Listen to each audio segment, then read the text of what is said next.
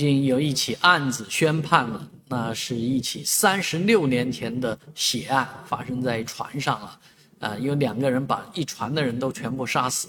啊，抛尸在海海上，啊，那这个案子确实是蛮难判的一件案子，时隔三十六年，两名真凶落网，这里面呢，很多人都以为是这个做核酸破的。案，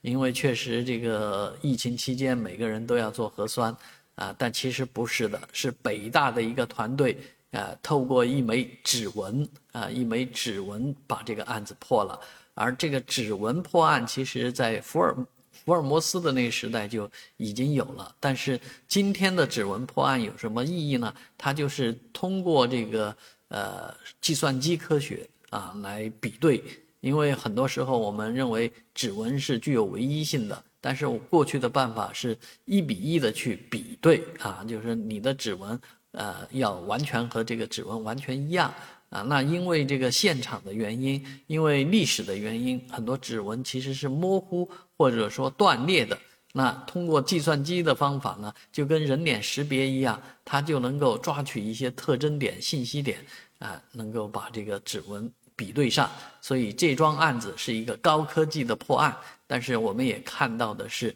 大数据以及这个计算机科学，啊，甚至于指纹密码科学在呃将来人人人类的生活当中起着绝大的作用。当然，这里面也是一句话啊，这个法网恢恢，疏而不漏。